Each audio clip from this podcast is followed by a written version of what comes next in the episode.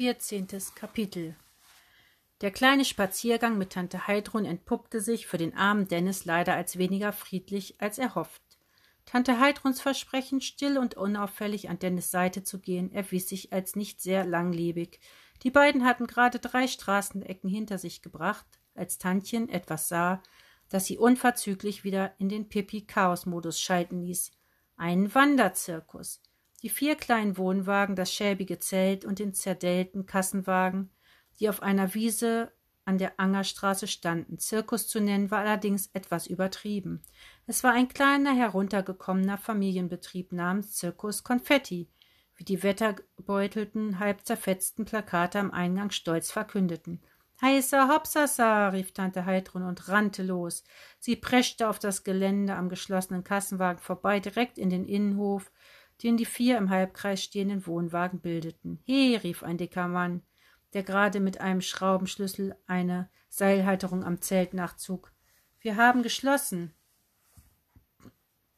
Ich bin das stärkste Mädchen der Welt, rief Tante Heidrun und spannte ihre spindeligen Ärmchen an, in dem Versuch, so etwas wie einen Strambizeps zu produzieren. Und ich bin Bruno, der komischste Clown der Welt, lachte der dicke Mann, zog an der Zigarette die in seinem Mundwinkel hing, und hustete. Tante Heidrun betrachtete Bruno nachdenklich. Wenn du ein Clown bist, sagte sie, warum lachst du dann nicht? Weil ich gerade etwas anderes zu tun habe, sagte er, ich repariere das Zelt.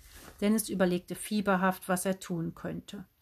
Mit der Improvisationstheaterausrede käme er hier nicht durch. Dann tat er das, was nahe lag. Er zog Tante Heidrun einfach am Arm und sagte, komm jetzt. Doch Tante Heidrun schüttelte Dennis, dem es unangenehm war, seine Tante richtig fest anzupacken, ab wie lästiges Ungeziefer. Ich helfe dir, sagte Tante Heidrun und ging auf Bruno, den urkom unkomischen Clown zu. Das Zelt haben wir ganz fix repariert, du wirst schon sehen. Ja, ist gut jetzt, murrte Bruno. Schluss mit lustig. Die erste Vorstellung beginnt um drei. Dann könnt ihr gerne wiederkommen. Jetzt habe ich zu tun. Tante, äh, Pippi, rief Dennis flehentlich. Heidrun stemmte wieder ihre Arme in die Hüften. Sie war empört.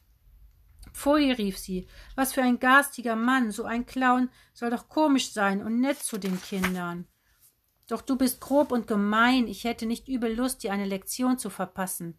Herzisch ab, Alte, du nervst, rief Bruno und wedelte mit dem Schraubenschlüssel, als wäre Tante Heidrun eine Mücke, die man verscheuchen könne. Dennis zerrte seine Tante erneut am Arm. Komm schon, rief er, wir kommen ja, können ja später noch mal wiederkommen, wenn eine Vorstellung ist. Um drei, knurrte Bruno, der offenbar jeden zahlenden Besucher zu schätzen wusste, selbst wenn es eine verrückte Frau und ein hilfloser Junge waren. Eine Lektion soll ich ihm erteilen. Dem hau ich auf die Nase, dass er nicht wieder aufsteht, rief Pippi. Dennis schlug wimmernd und ängstlich die Hände vors Gesicht, als Bruno der Clown nun auf sie zukam, den schweren Schraubenschlüssel bedrohlich schwingend. Bist du nicht mehr ganz dicht, du Wachtel, bedrohst mich hier einfach ohne Grund und sie ist verrückt, platzte es aus Dennis heraus, der im Geiste schon Brunos Schraubenschlüssel auf dem Kopf seiner Tante herunterkrachen sah.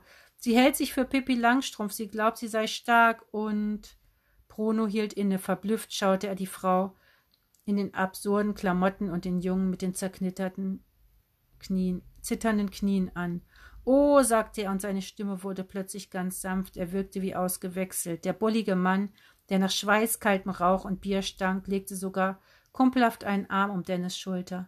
Meine Mutter war am Ende auch ganz verwirrt, sagte Bruno mit weicher, zittriger Stimme, und für einen Moment fürchtete Dennis, der klobige Clown könnte zu weinen beginnen. Sie hat sich alle möglichen Dinge eingebildet und niemanden mehr erkannt. Gott segne sie, seufzte Bruno. Sie war eine gute Frau. Großer Onkel, rief Tante Heidrun plötzlich aufgeregt und rannte los. Hinter einem der Wohnwagen stand ein paar, standen ein paar Tiere. Sie waren an mehreren Pfosten angeleint, die in den Boden gerammt waren. Eines davon war ein kleines, dickes, weißes Pony mit verfilztem Fell und einem ähnlich trüben Blick wie Bruno. Da bist du ja, ich hab dich schon, mich schon gewundert, wo du steckst, rief Tante Heidrun. Sie preschte auf das schläfrige Tier zu, das ihr nur bis zur Hüfte reichte und machte Anstalten, es loszubinden. He!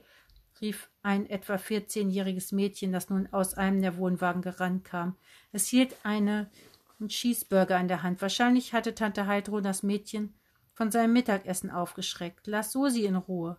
Dennis befreite sich aus Brunos Umarmung und rannte zu Heidrun und dem Pony hinüber. Susi, wunderte sich Tante Heidrun und blickte sich um. Wer ist denn Susi? Das Mädchen schubste Tante Heidrun zur Seite. Die Tante ballte die Fäuste, offenbar bereit, dem Mädchen einen gehörigen Schlag auf die Nase zu verpassen. Pippi, rief Dennis panisch und hielt die Tante fest, bevor sie zuschlagen konnte. Jetzt kamen weitere Zirkusleute aus den Wohnwagen gerannt. Komm schon, komm jetzt mit, rief Dennis verzweifelt und zerrte an Tante Heidrun, die allerdings eisern und unerwartet kräftigen Widerstand leistete.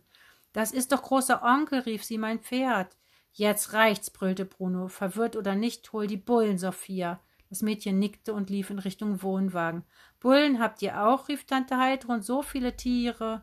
Dennis nahm all seinen Mut und all seine Kraft zusammen und schaffte es nun tatsächlich, Tante Heidrun von dem Pony wegzuzerren. Entschuldigung, rief er, kein Grund, die Polizei zu holen, während er seine Tante langsam, aber sicher am Kassenwagen vorbei zurück auf den Gehweg buxieren konnte. Aber das war doch großer Onkel, rief Tante Heidrun. Das war nicht mal kleiner Onkel, schnaubte Dennis, während er seine Tante immer weiter von dem Zirkus wegzog. Das war bloß ein mickriges, blödes Pony. Großer Onkel, wimmerte Tante Heidrun noch einmal. Dann senkte sie resigniert den Kopf, gab allen Widerstand auf und ließ sich von Dennis ohne weitere Probleme den restlichen Weg nach Hause führen. Zu Hause angekommen, stapfte sie wortlos ins Wohnzimmer, stieg über Leas Müllapokalypse hinweg und ließ sich müde aufs Sofa fallen. Dennis atmete tief aus. So konnte es auf keinen Fall weitergehen. Irgendetwas musste geschehen. Nina mit den großen Ohrringen war nach der Kunststunde einfach mit Lea zusammen zu den Fahrradständern gegangen, obwohl sie gar kein Fahrrad hatte. Dann begleitete sie Lea, als wäre es eine totale Selbstverständlichkeit, auf deren Nachhauseweg. Lea schob ihr Fahrrad und war noch immer ziemlich verwirrt. An Alissa, Chantal und Jacqueline die der verhassten Lea und ihrer abtrünnigen Freundin am Schultor aufgelauert hatten, war Nina einfach wortlos und stolz erhobenen Hauptes vorbeigegangen. Selbst als Alissa gekeift hatte, bist du bescheuert, jetzt mit der Loser-Tussi rumzuhängen, war Nina äußerlich ganz ruhig geblieben. Doch Lea konnte sehen, wie Ninas Beine zitterten und wie sie ängstlich schluckte. Ich verstehe eigentlich gar nichts von Kunst, sagte Nina, als sie um die Ecke gebogen und außer Sichtweite der Prinzessin Clique waren. Von Kunst muss man nichts verstehen, sagte Lea, man muss sie nur fühlen. Während sie das sagte, merkte Lea, wie altklug und gönnerhaft das klang, doch Nina schien es nicht zu stören. Ich war einmal in einem Museum, sagte Nina, das war sehr schön da, aber ich hatte die ganze Zeit das Gefühl, dass ich da nicht hingehöre, dass ich, ich weiß auch nicht, dass ich nicht genug, gut genug dafür bin. Nicht gut genug für Kunst, wunderte sich Lea. Na ja, sagte Nina, ich hatte das Gefühl, dass ich es gar nicht verdient habe, mir diese tollen Bilder anzuschauen, wo sich die Künstler doch so wahnsinnig viel Mühe damit gegeben haben und wo die Bilder doch so berühmt sind und so wertvoll und ich bloß. Hängst du deshalb mit Alissa rum? fragte Lea, weil du das Gefühl hast, nichts Besseres verdient zu haben? Nina grinste. Tja, sagte sie, so wie es aussieht, hänge ich ja gar nicht mehr mit Alissa herum. Ich schätze, das hat sich erledigt. Kriegst du jetzt Ärger mit ihr? wollte Lea wissen. Nina zuckte mit den Schultern und stieß dabei an ihre Affenschaukelohrringe. Doch, ja, vermutlich, sagte sie, aber irgendwann beruhigt sie sich ja auch wieder. Ich, ich mochte Alissa und Chantal und Jacqueline eigentlich schon lange nicht mehr. Du glaubst gar nicht, was für einen Blödsinn die reden, wenn sie allein sind. Lea glaubte es sofort. Schließlich wusste sie, wie viel hirnlosen Quark Alissa und ihre Clique schon in der Öffentlichkeit absonderten. Und als das da eben im Kunstunterricht passierte, das mit dem Wettbewerb und so, da habe ich gar nicht großartig nachgedacht, fuhr Nina fort. Da habe ich's einfach getan. Ich hatte das Gefühl, wenn ich Alissa vor der ganzen Klasse zeige, dann gibt's wenigstens kein Zurück mehr. Also war ich so etwas wie deine Fluchthelferin, grinste Lea. Entschuldige, sagte Nina, wahrscheinlich hast du jetzt noch mehr Ärger mit Alissa als vorher. Lea machte eine wegwerfende Handbewegung. An der Dummheit seiner Feinde erkennt der Mensch seinen eigenen Wert, sagte er. Das hatte sie mal irgendwo gelesen und es klang schon wieder klugscheißerisch und arrogant, wie sie ärgerlich bemerkte. Was soll das denn heißen? fragte Nina. Je blöder die Leute sind, die dich nicht leiden können, desto klüger bist du selbst, sagte Lea. Nina überlegte kurz. So blöd wie Alissa ist, kriegen wir dann vermutlich irgendwann den Nobelpreis. Lea lachte. Zuerst sollten wir es mit dem Kunstpreis versuchen. Stimmt, lachte Nina. Lea stellte fest, dass sie Nina wirklich mochte. Sie war viel herzlicher und fröhlicher, als sie gedacht hatte. Was wollen wir denn überhaupt für ein Kunstwerk machen? fragte Lea. Nina zuckte mit den Schultern. Ich habe keine Ahnung, lachte sie. Ich habe doch gesagt, dass ich nichts von Kunst verstehe. Uns fällt schon was ein, war sich Lea sicher. Na, dir bestimmt, sagte Nina.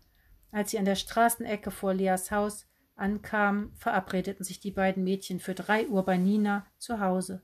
Lea konnte sie ja schlecht zu sich in die Villa Kunterbund einladen. Lea pfiff fröhlich vor sich hin und schloss die Haustür auf. Als sie eintrat, sah sie auf dem Boden einen Umschlag liegen. Der Postbote musste ihn durch den Briefschlitz geworfen haben. Es war ein Telegramm. Lea konnte Telegramme, kannte sie nur aus alten Filmen. Sie wusste gar nicht, dass es so etwas überhaupt noch gab. Hastig riss sie den Umschlag auf. Die Botschaft auf dem Zettel war kurz. Liebe Kinder, es ist kalt hier, aber spannend und gut und wichtig. Ich vermisse euch so sehr. Seid schön artig und tut immer, was Tante Heidrun sagt. Ich habe euch lieb und freue mich ganz doll auf euch, eure Mama. Leas Augen wurden feucht. Wäre es nicht toll, wenn ihre Mutter jetzt durch die Tür treten und alles wieder in Ordnung bringen würde? Dennis, Lea und Flummi hätten sich gern wieder Berge von Pizza und Burgern bestellt, doch der Hunderte in Tante Heidruns Portemonnaie war deren letztes Bargeld gewesen. Mit der EC-Karte, die sie in einem Fach ihrer Geldbörse fanden, konnten sie nichts anfangen. Dafür braucht man eine Geheimzahl, seufzte Dennis. So ging Lea also in den Keller und öffnete den Gefrierschrank, in dem sie aber wie befürchtet nicht allzu viel vorfand. So leidenschaftlich ihre Mutter alle zwei Monate einen Süßigkeitenvorrat anhäufte, so nachlässig war sie mit richtigen Lebensmitteln. Lea kramte das wenige hervor, was sie fand. Eine Tiefkühlpackung Gemüse Leipziger allerlei, eine Packung Texas Hacksteaks und ein Kilo gefrorene Himbeeren. Besser als nichts, sagte Lea und trug alles in die Küche. Sie bereitete das Essen zu, während Dennis in seinem Zimmer am Computer saß und diesmal wirklich schweren Herzens auf einen Besuch in Amber World verzichtete und stattdessen über Hypnose und den geheimnisvollen Autor Dr. Houdini recherchierte. Flummi saß derweilen mit Tante Heidrun auf dem Wohnzimmersofa. Sie hatte nachgedacht. Den ganzen Rückweg von dem Buchladen mit den verrückten Kimono-Schwestern hatte sie überlegt, was sie noch tun könnte. Doch ihr fiel einfach nichts ein. Was heißt, was weißt du über Namen? fragte Flummi ihre Tante. Und warum weißt du, warum bist du eigentlich so still?